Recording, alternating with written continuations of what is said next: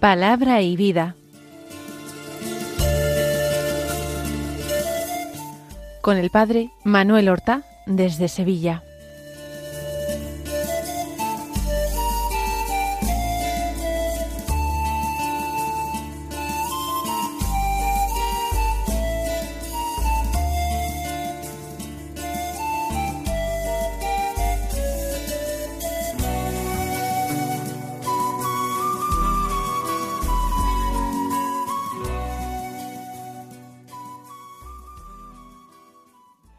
En el nombre del Padre y del Hijo y del Espíritu Santo.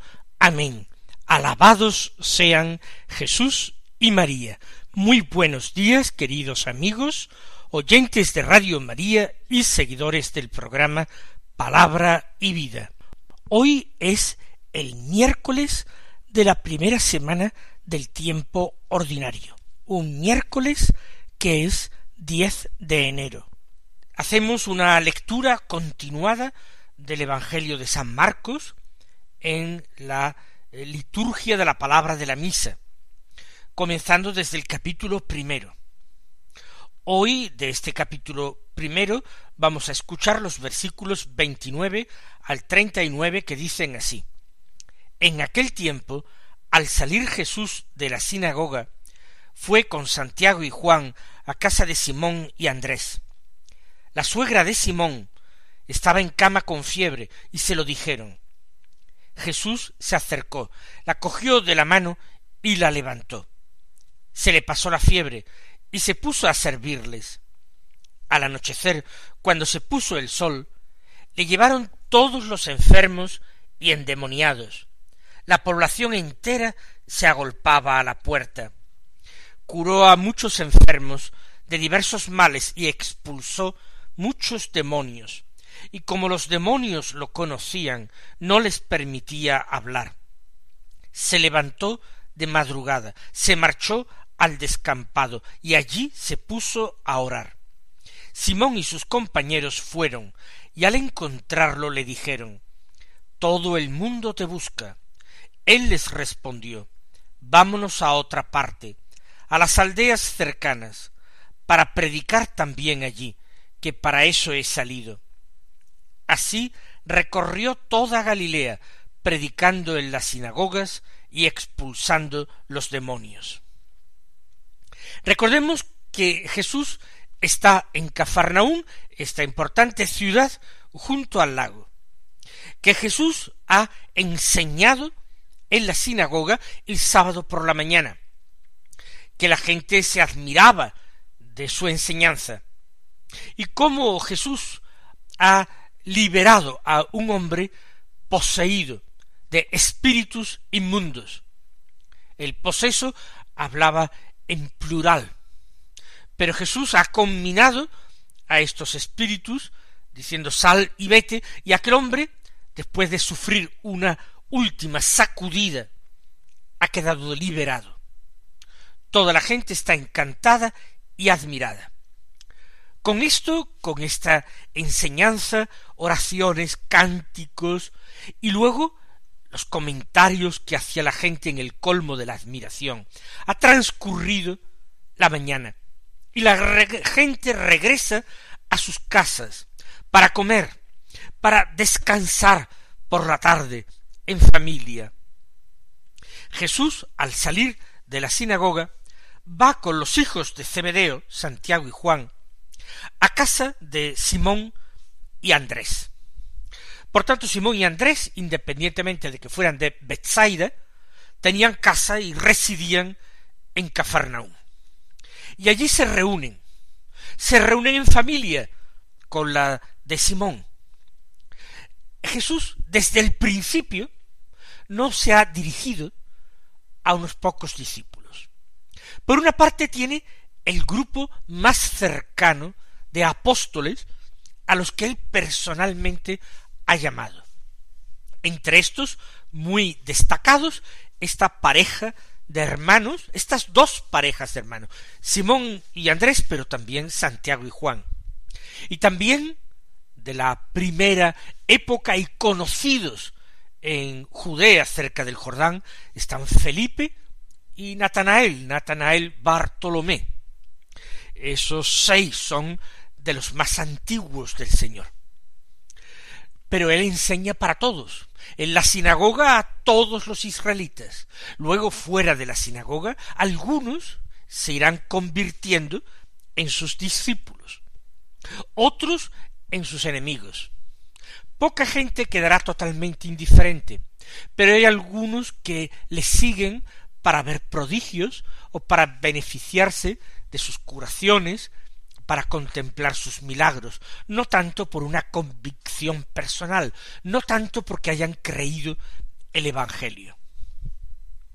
Pero Jesús va allí, y es importante que destaquemos la fuerza que tiene una comunidad, un grupo unido en torno a Jesús, unido por la gracia de Dios, unido con el deseo del bien, con el deseo de la virtud, de encontrar a Dios y de servirle.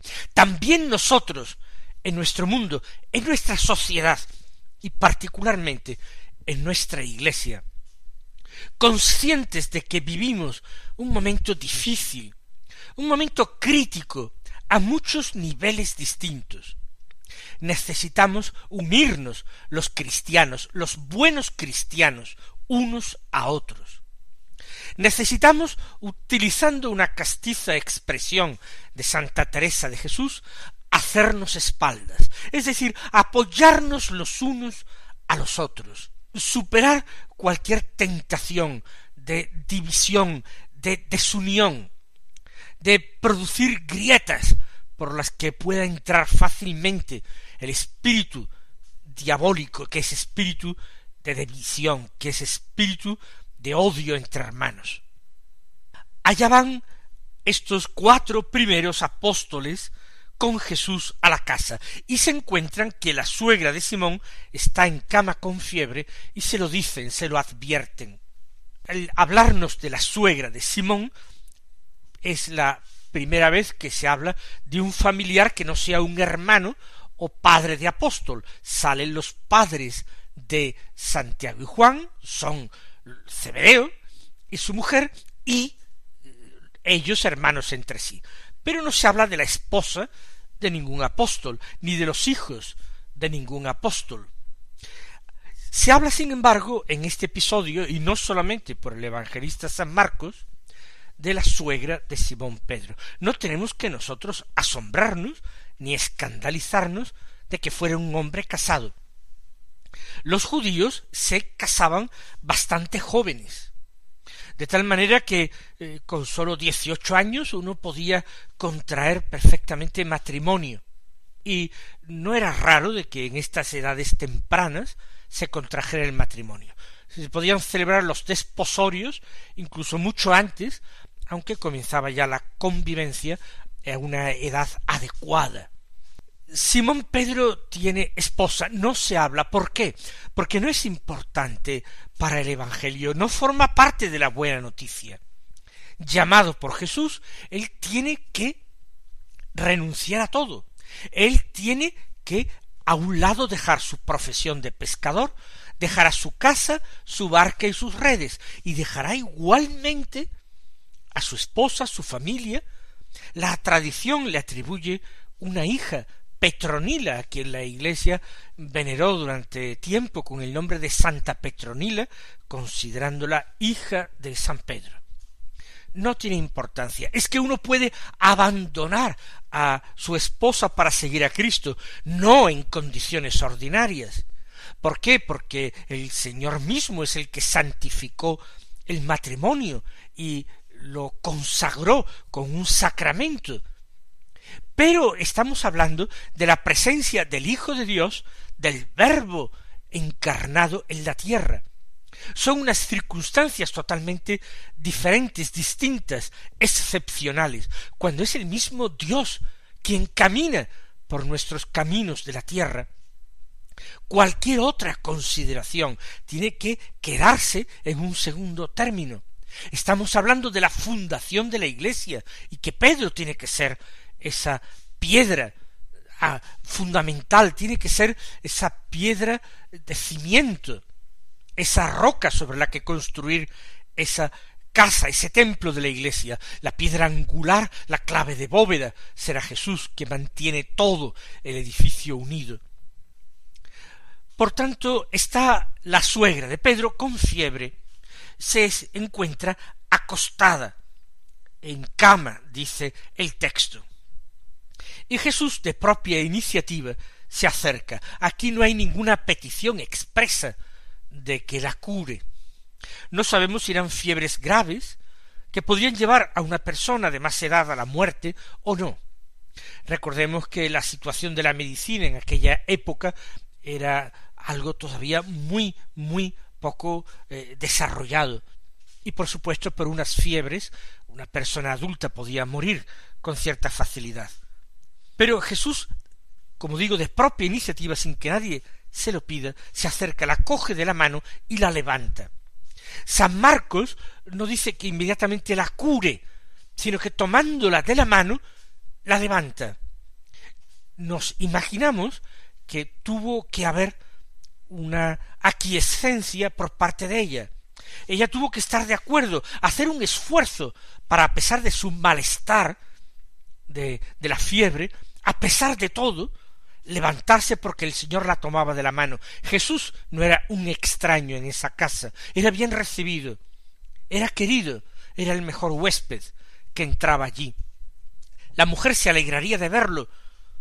Lo cierto es que la coge de la mano y la levanta ese contacto físico incluso de Jesús, que cura muchos enfermos, tocándolos. Aquí esta mujer la coge de la mano para levantarla.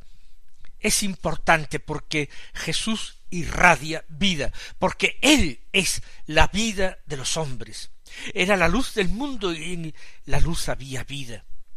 Pues eh, Jesús en primer lugar le pide ese esfuerzo, esa colaboración, ese acto de fe.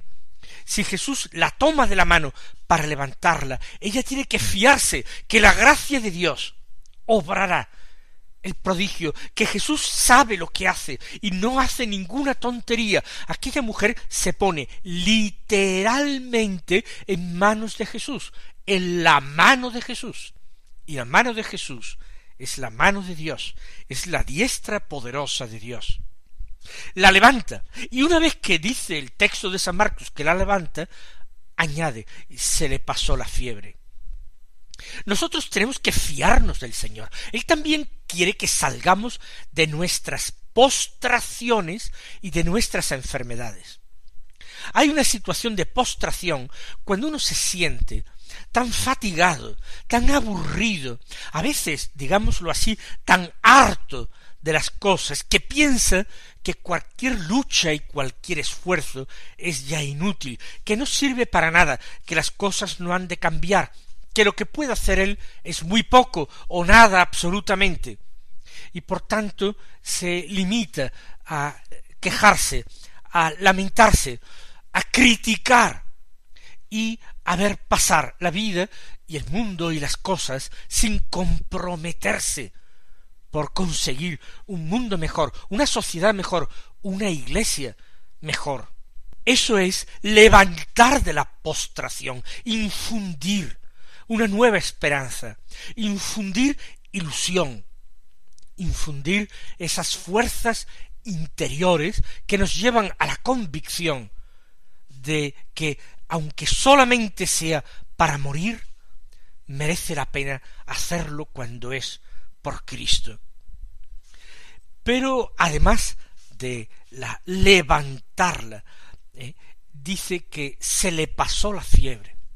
Jesús no solamente la incorpora, sino que la libera de su sufrimiento, de esa temperatura alta que constituye la fiebre.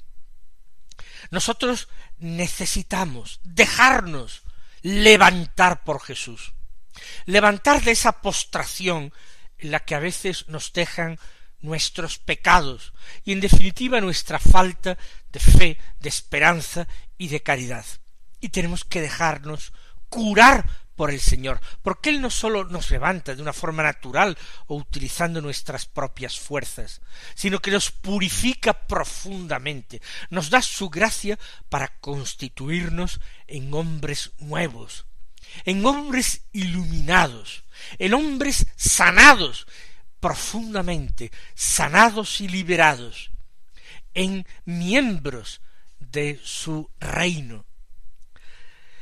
La enfermedad se le pasó, ella quedó sanada, se le pasó la fiebre y se puso a servirles. Una cosa sigue a la otra inmediatamente. No es que el Señor les dé un simple consuelo para que empiece a ver la vida de color de rosa.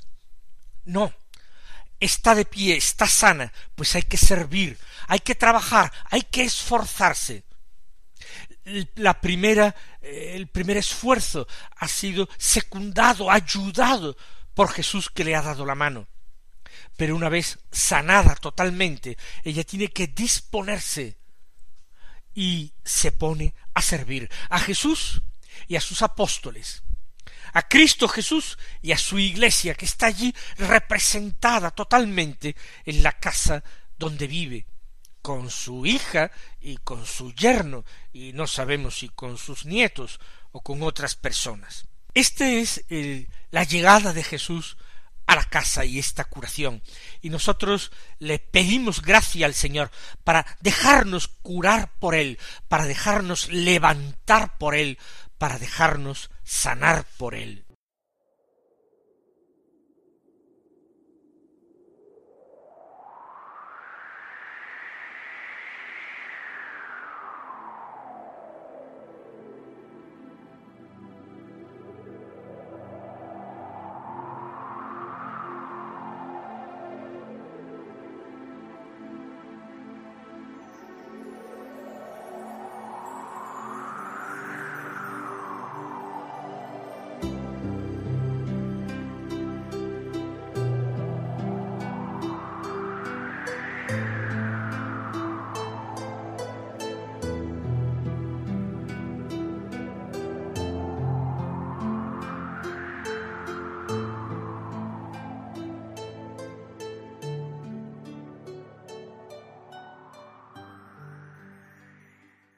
Ahora el evangelista no nos describe qué es lo que pasa allí durante la tarde, los coloquios de Jesús con sus apóstoles o con la familia de Simón que también le acoge.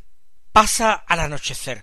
Al anochecer, cuando se puso el sol, le llevaron todos los enfermos y endemoniados.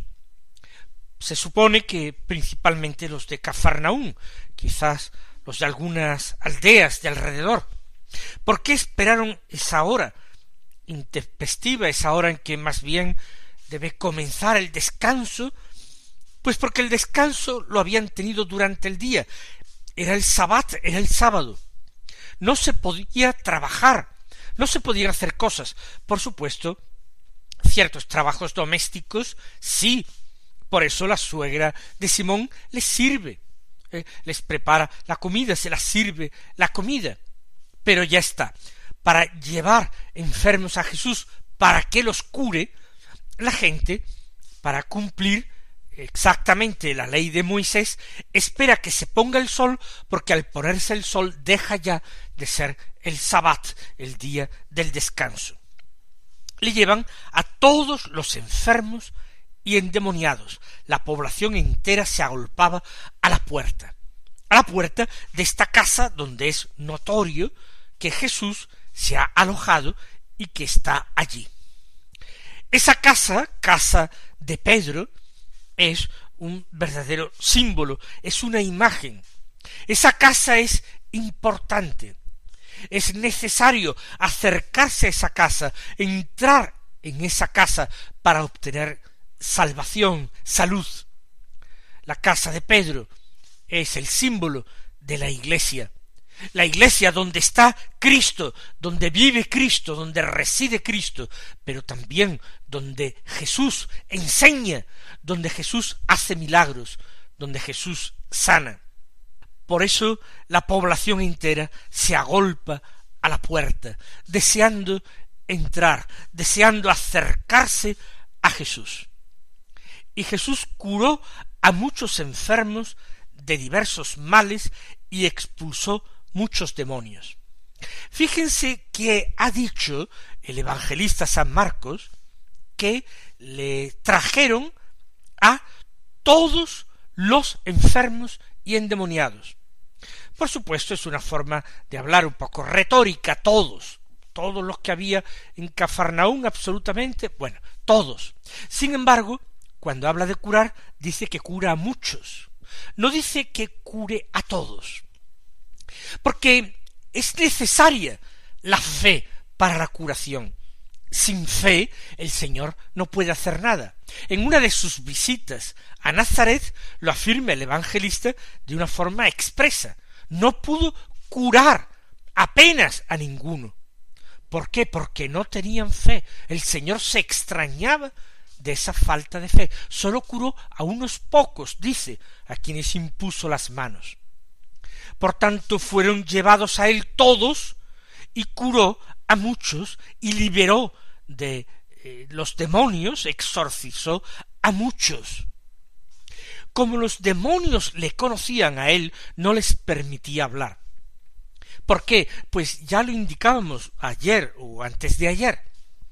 Eh, los demonios eh, saben, no sabemos con qué grado de conocimiento, hasta qué punto es intuición, hasta qué punto es un poner en relación todos los datos que son capaces humanamente con sus poderosas inteligencias angélicas de interpretar. Pero él no quiere recibir el testimonio de los demonios, no quiere que sean los demonios quienes digan que él es el Mesías, que él es el Hijo de Dios. Ese testimonio no lo quiere, lo rechaza totalmente.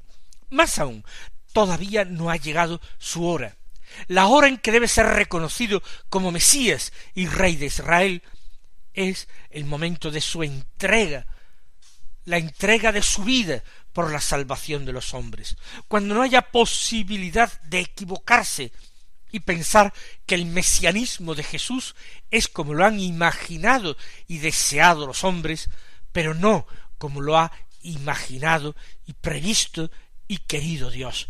El Mesías sufriente, el siervo de Yahvé, que salvaría a los hombres con esa entrega generosa de su sangre en la cruz, sufriendo por ellos y expiando así el pecado de Adán y todo todos el pecado, los pecados del mundo. Por eso no permitía hablar a los demonios, porque ni quería ese testimonio, ni quería que tan pronto y por semejantes mensajeros se supiera que él era el Mesías. Vamos nosotros a sacar provecho de esta enseñanza y si queremos hacer bien en la Iglesia, si queremos realmente dar testimonio de Jesús, anunciar su Evangelio, vamos a procurar hacerlo desde una vida de entrega al Señor, de servicio a nuestro prójimo, a través de una vida coherente que no escandalice a nuestros hermanos, sino que les ayude a acercarse realmente al Señor. Él os colme de bendiciones y hasta mañana si Dios quiere.